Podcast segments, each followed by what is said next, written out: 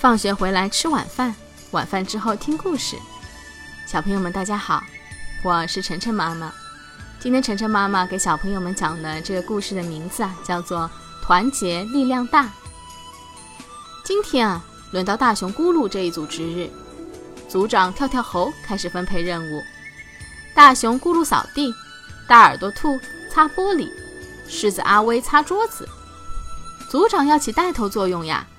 于是，跳跳猴首先扫起地来。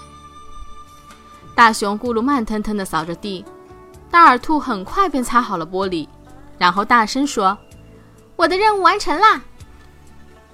大耳兔，你帮咕噜扫地吧。跳跳猴说完，便帮狮子阿威擦桌子。为什么要帮他？大耳兔不乐意了。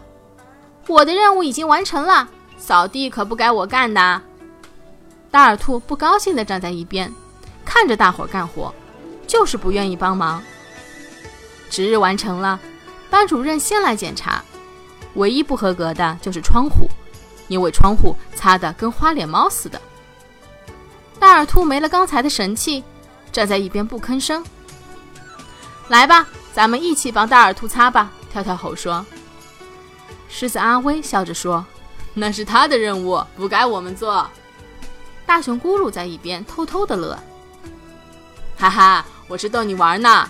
狮子阿威说完，便和大熊咕噜一起拿着抹布擦玻璃。看着阿威和咕噜累得满头大汗，大耳兔都不知道该说什么了，只是用劲的擦玻璃。没过多一会儿，大伙齐心协力，便将玻璃擦得干干净净、明亮无比，顺利的通过了学校的检查，还取得了全校最高分。看来还是团结力量大呀！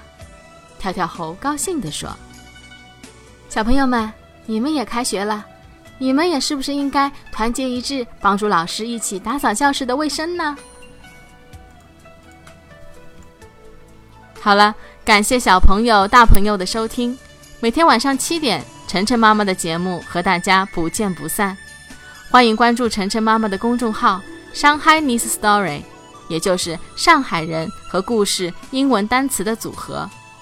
今天的节目就到这里了，再见。